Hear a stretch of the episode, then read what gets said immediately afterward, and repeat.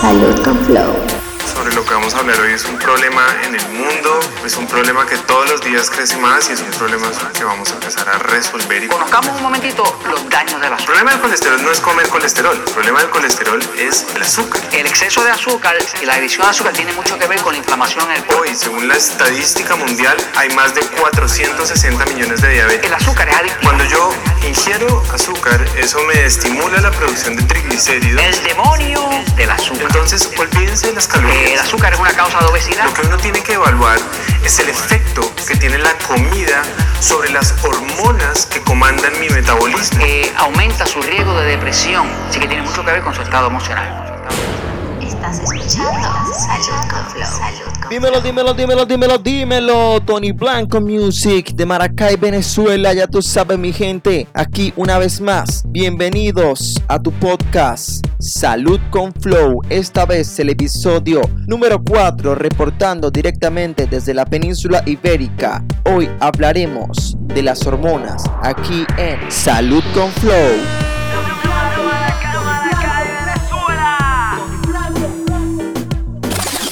Mi gente, este es el cuarto episodio. Muchísimas gracias por el recibimiento de los primeros tres episodios. He recibido muchos buenos comentarios. Gracias por estar ahí conectados. Qué bueno que les agrade este contenido y vamos a seguir compartiendo este tipo de información para que todos podamos aprender sobre nutrición, sobre buenos hábitos alimenticios y para que en general todos estemos muy bien y mejor se ha subido a una silla y se puede caer. Entonces en ese momento yo me voy a dar un susto o yo voy a tener una reacción. Y esa reacción va a ser ir inmediatamente a por el niño. Esa alerta que nos ha surgido ha sido gracias a la adrenalina y el cortisol. En episodios anteriores hemos estado hablando de la importancia que tiene el impacto hormonal en nuestra salud y cómo los alimentos afectan a dicho impacto hormonal. Hoy estaremos estudiando un poco más lo que son las hormonas y por supuesto cómo la alimentación afecta a las mismas. Para situarte en contexto te quiero hablar del sistema endocrino. El sistema endocrino es un sistema más que hace funcionar el cuerpo como el sistema nervioso, como el sistema respiratorio, como el sistema inmunológico, como muchos sistemas que conforman todos los órganos y tejidos de nuestro organismo. El sistema endocrino está conformado por glándulas que se denominan glándulas endocrinas. Cuando hablamos de endocrino, endocrinas, glándulas endocrinas, nos referimos a secreción interna. También existen glándulas exocrinas, pero tienen otra característica y es que secretan sustancias por fuera del torrente sanguíneo. Es la diferencia con las glándulas endocrinas que secretan en el interior del torrente sanguíneo. Hablemos del sistema endocrino, quien secreta sustancias estas sustancias pueden definirse como mensajeros químicos, también hormonas, y están encargadas de llevar información a órganos, a tejidos, a células, a estructuras dentro del cuerpo para inducir a comportamientos, para iniciar un proceso o para inhibir otro proceso. Todos los días nosotros experimentamos la expresión de hormonas en nuestro torrente sanguíneo, el cortisol, la testosterona, la insulina, la melatonina, la adrenalina, en fin, existen un montón de hormonas que constantemente están interactuando y siendo parte de nuestra vida. Hablemos un poco de estos órganos endocrinos. Vamos a conocerlos. Podemos hablar del hipotálamo, podemos hablar de la glándula pituitaria, también conocida como hipófisis, la glándula pituitaria que se conecta al sistema nervioso, se conecta al hipotálamo. Podemos hablar de la glándula pineal, la tiroides, paratiroides, el timo que se conecta con el sistema linfático, las glándulas suprarrenales que están encima de los riñones el páncreas, en las mujeres están los ovarios, en los hombres están los testículos y básicamente estas glándulas son las encargadas de producir una cantidad enorme de hormonas que existen y que constantemente están haciéndonos sentir bien, sentir mal, sentir frío, sentir calor, sentir hambre, sentir saciedad, sentir angustia, sentir dolores, una innumerable cantidad de sensaciones que estas hormonas inducen en nosotros conductas para propiciar, por supuesto, nuestro correcto funcionamiento y nuestra supervivencia al entorno. El problema radica cuando nosotros alteramos el correcto funcionamiento y el correcto equilibrio de estas hormonas, de nuestro sistema endocrino. Y resulta que el sistema endocrino debe funcionar en un correcto equilibrio, en un correcto balance. Muchas veces la expresión de unas hormonas de forma exagerada lleva a la inhibición de otras hormonas, lo que produce problemas. Sea ganar masa muscular o reducir porcentajes de grasa corporal a partir de lo número uno. ¿Y qué es lo número uno? Darse la comida. El sistema endocrino y las hormonas del cuerpo humano es un tema, la verdad, bastante extenso y no pretendo en este episodio contarte absolutamente todo sobre él, sino hacerte consciente de su existencia y de su importancia y ponerte algunos ejemplos de cómo nosotros podemos alterar en él de forma positiva o negativa a través de nuestra alimentación.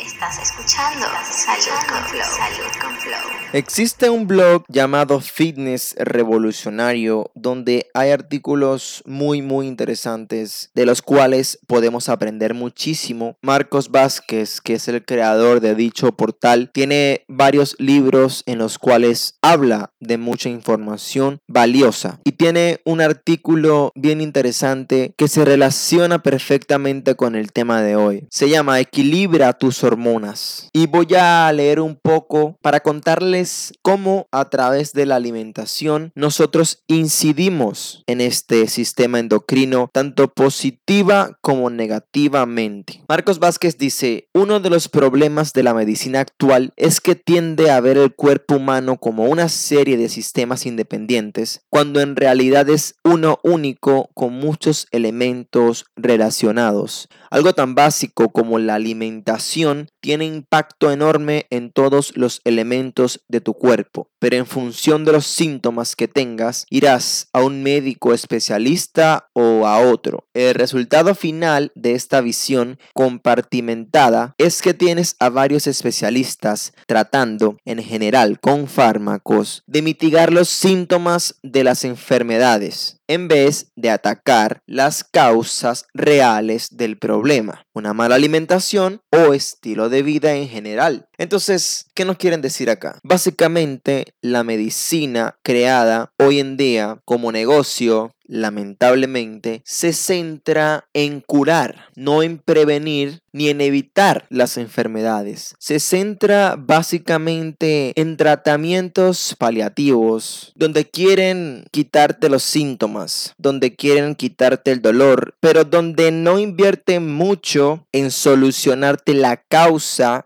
que te produce dicho problema y dicho dolor. Porque si quitaran la causa, no podrían seguir teniéndote constantemente comprando medicamentos y gastando dinero. No podemos mirar un dolor en la rodilla, un dolor en la cabeza, un dolor en la espalda, alejado de todo el sistema general que compone el cuerpo humano. Cómo dormimos, cómo comemos, cómo nos relacionamos, qué conductas y qué hábitos tenemos. Todo tiene relación. Sobre todo, principalmente, deberíamos enfocarnos siempre, primeramente, en la alimentación. Marcos Vázquez dice, al desarrollar drogas que tratan los síntomas en vez de las causas de los problemas, las compañías compañías farmacéuticas pueden seguir vendiéndote fármacos durante toda una vida, ya que el problema de fondo nunca se soluciona y los síntomas se mantendrán por siempre. Muchos de estos fármacos funcionan modificando artificialmente los niveles hormonales, cuando en la mayoría de los casos se puede lograr lo mismo modificando los comportamientos de las personas. Entonces, ¿qué quiere decir esto? ¿Por qué tiene que venir la farmacéutica a alterar artificialmente mi sistema hormonal por yo haber a través de malos hábitos alimenticios, por yo haber alterado dicho sistema hormonal? ¿Por qué tiene que venir la farmacia a venderme un producto químico que me va a, entre comillas, a nivelar y regular mis problemas? Cuando estos problemas se pueden solucionar de forma natural, simplemente evitando y eliminando esa causa que hizo que mi equilibrio hormonal cayera. ¿Por qué hacemos este tipo de cosas? ¿Por qué seguimos estas conductas? ¿Por qué no despertamos y entendemos que vivimos en un sistema donde la naturaleza nos brinda unos alimentos y la industria los toma, los separa, los modifica, los altera, nos vende lo que nos estimula y lo que nos hace adictos a ella, como el azúcar, de forma aislada y separada, y luego nos venden cuando nos enfermamos por haber comido esos malos productos, nos venden por separado las vitaminas, los minerales, los químicos, los fármacos, sacados incluso del mismo organismo que me dio ese producto negativo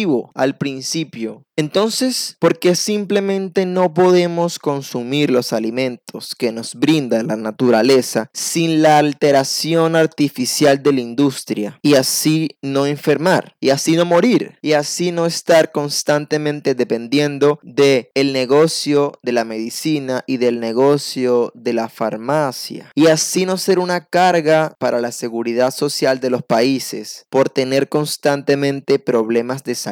Es una hipocresía que los gobiernos se quejen del alto incremento en gasto, lo llaman ellos, en salud, cuando son ellos los que permiten a la industria explotar los negocios que están ocasionando este deterioro social a nivel de salud. Es una incoherencia y es una hipocresía.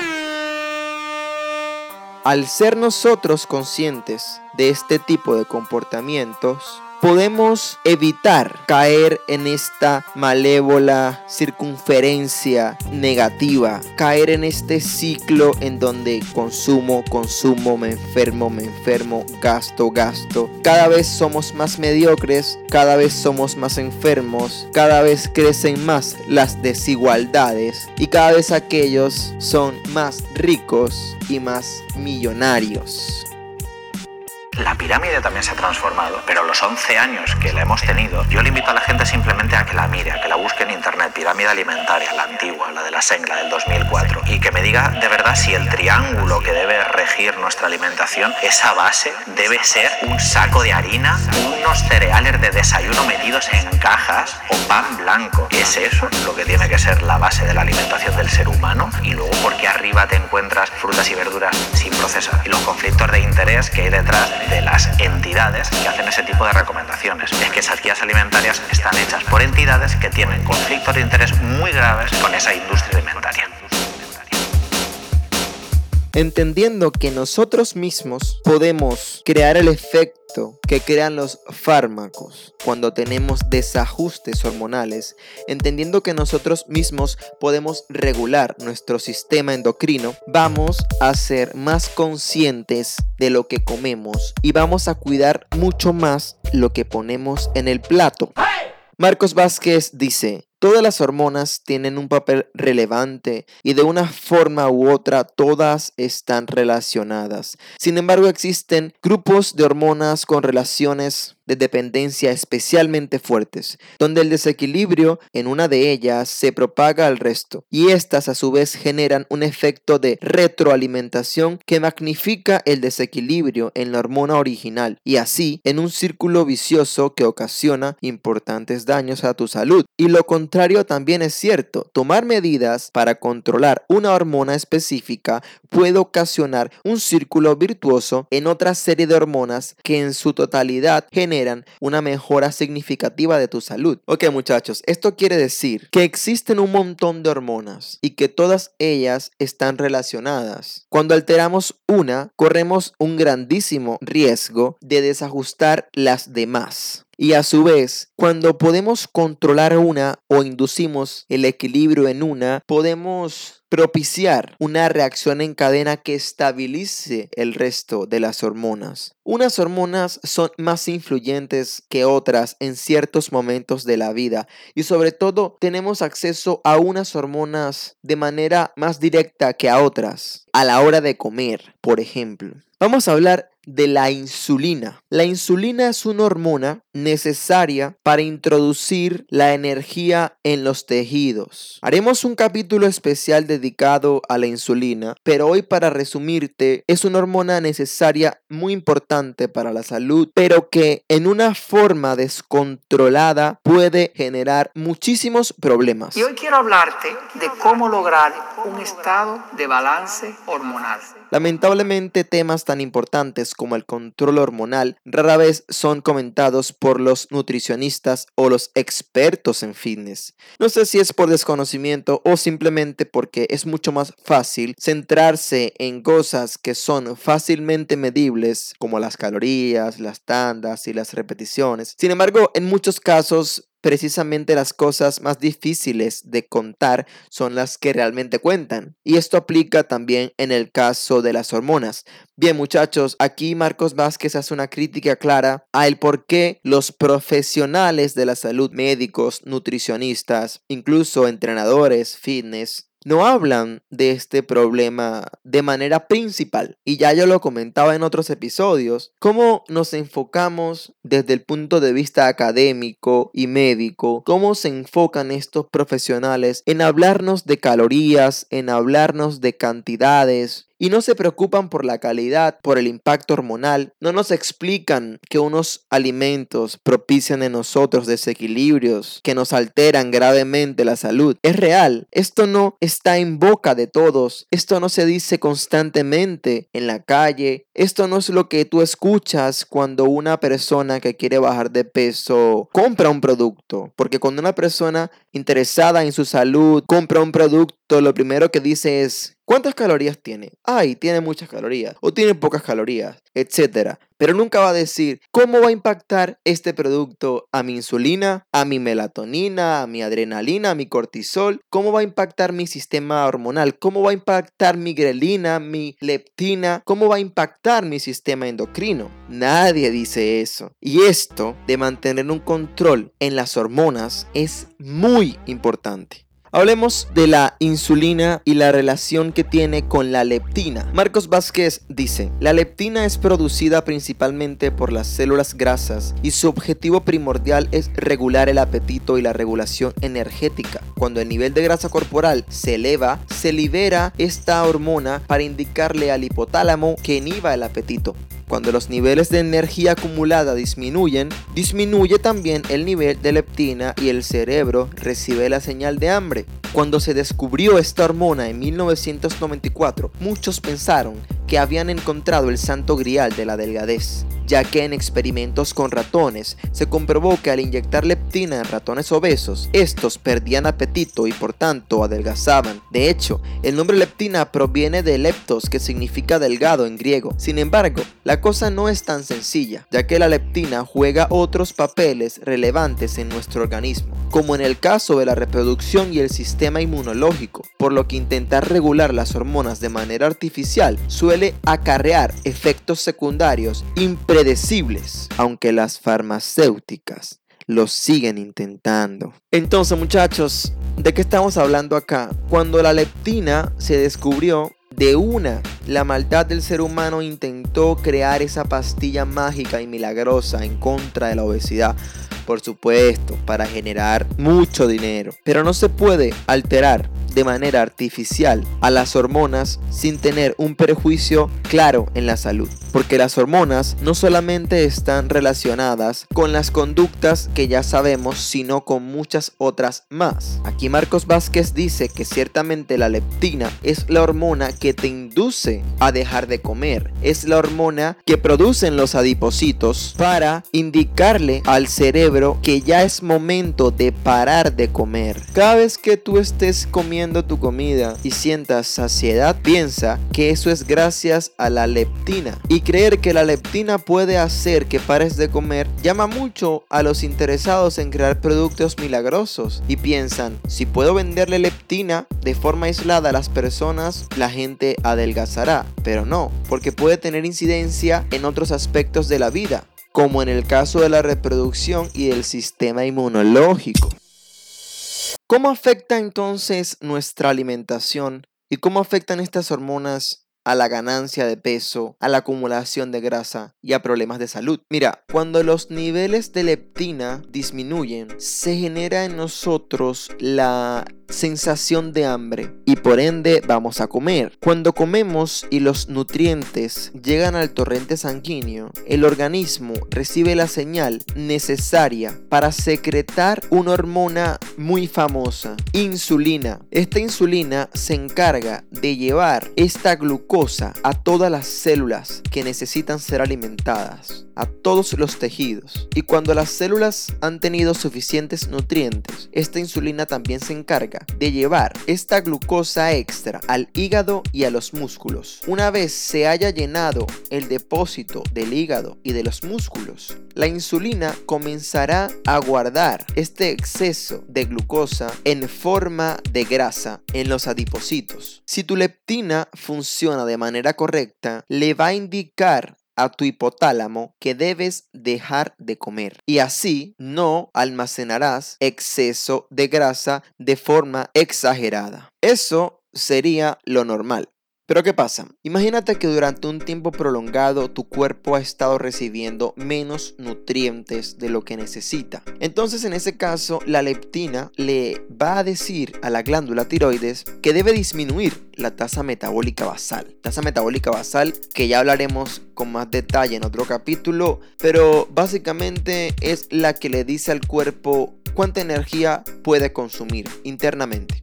Entonces, una vez que la tiroides disminuye la tasa metabólica basal, quemando menos energía internamente como un mecanismo de supervivencia, caes en un problema porque hormonalmente has alterado a tu cuerpo. Y para que la tasa metabólica basal sea menor, tu cuerpo va a prescindir del tejido muscular, ya que el tejido muscular consume muchas calorías y la intención primordial de tu cuerpo en esa situación es mantenerse con vida, ya que él está interpretando de que estás pasando por un proceso de inanición extremo y existe un peligro de morir de hambre. Este es el motivo por el cual las dietas muy bajas en calorías no funcionan y es porque sin duda vas a perder peso al principio, pero cuando pasen las semanas y tu cuerpo se dé cuenta de que no está recibiendo los mismos niveles de energía acostumbrados, va a reducir el metabolismo. Con el metabolismo reducido, es decir, necesitando menos calorías al día para mantener un equilibrio calórico, vas a tener que comer mucho menos si quieres seguir perdiendo peso y al final estás creando un daño hormonal,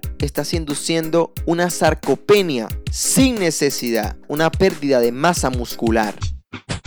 Estás escuchando Salud con Flow. Salud con Flow. Además, otra consecuencia de entrar en este modo de ahorro, porque tu cuerpo interpreta que puedes morir de hambre, es que tu cuerpo reduce la producción de hormonas sexuales, como la testosterona, sin la cual es difícil desarrollar el músculo, además de tener toda una serie de efectos negativos. Por ejemplo, en el caso de las mujeres, la falta de estrógenos, aparte de reducir el deseo sexual, puede provocar problemas en la menstruación o directamente detenerla. Obviamente, si el cuerpo interpreta que se está muriendo de hambre, no le parece el momento más oportuno para procrear y para tener hijos.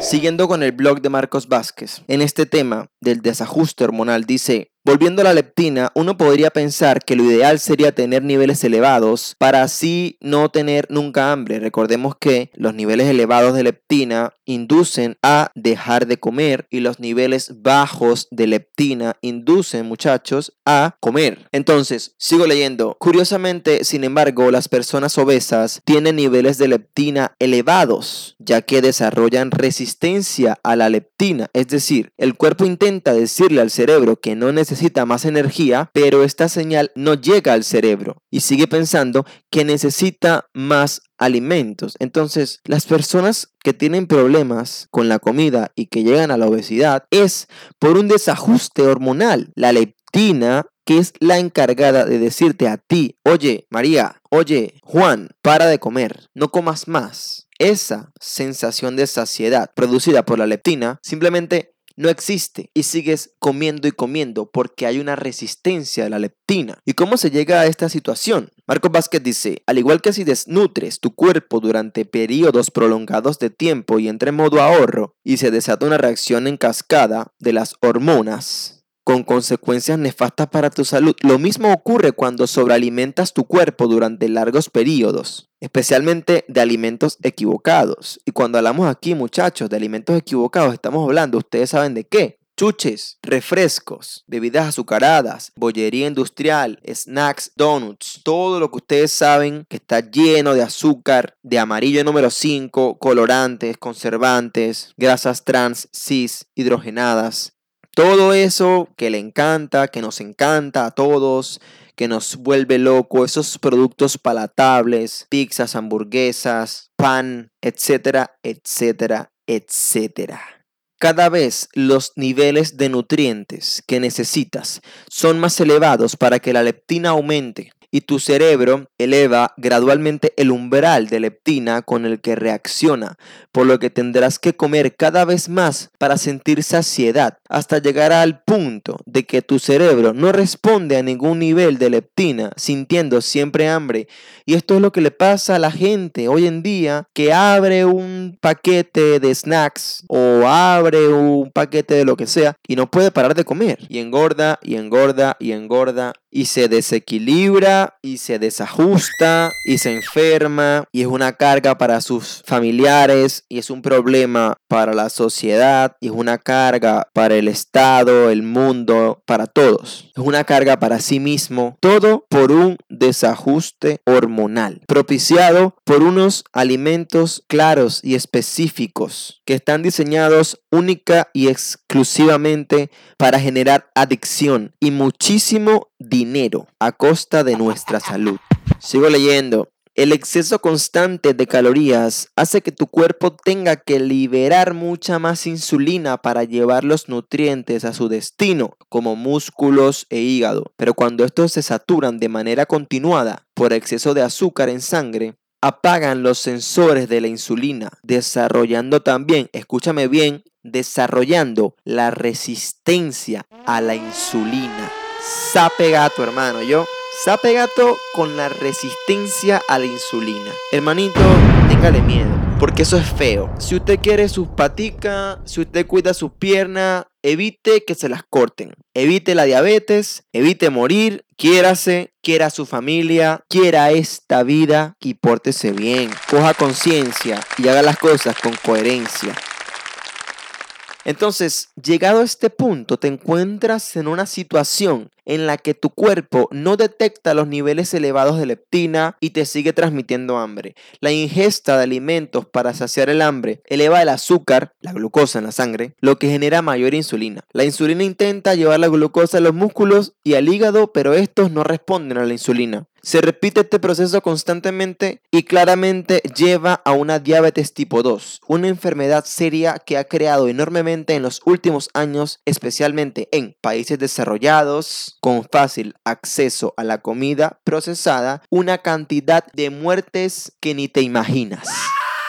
Entonces te preguntarás, ¿cómo evito caer en este ciclo terrible del desequilibrio hormonal? Lo que tienes que hacer primeramente es limitar la ingesta de los alimentos hiperpalatables, los que ya te he nombrado, y priorizar la comida de verdad. Come comida de verdad. ¿Quieres consumir comidas del reino vegetal? Consume comidas del reino vegetal. Si quieres consumir comidas del reino animal, consume comidas del reino animal. Pero no consumas productos procesados, químicamente modificados, nutricionalmente alterados, empaquetados, llenos de porquerías, azúcar, grasas trans y mucho menos grandísimo co le des esa porquería a tus hijos, que ya hablaremos en otro episodio de cómo los adultos le hacen ese daño tan terrible a los niños dándole cantidades de porquerías.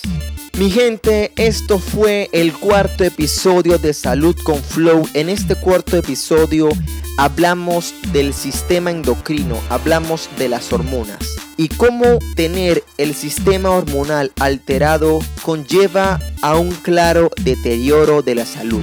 Reflexionamos también sobre cómo la industria propicia el deterioro de nuestra salud al ofrecernos productos muy palatables, muy estimulantes, que crean mucha adicción, pero que claramente nos enferman y hacen un problema muy general y muy mayor mientras ellos se enriquecen. Hablamos que es posible corregir las alteraciones hormonales evitando la comida procesada y aumentando la ingesta de comida real, comida de verdad, no comida que viene hecha en fábricas, empaquetada, modificada y ya tú sabes que es la que hay. Mi gente de Maracay, Venezuela, Tony Blanco Music para todos ustedes con mucho amor y cariño. Esto fue Salud con Flow.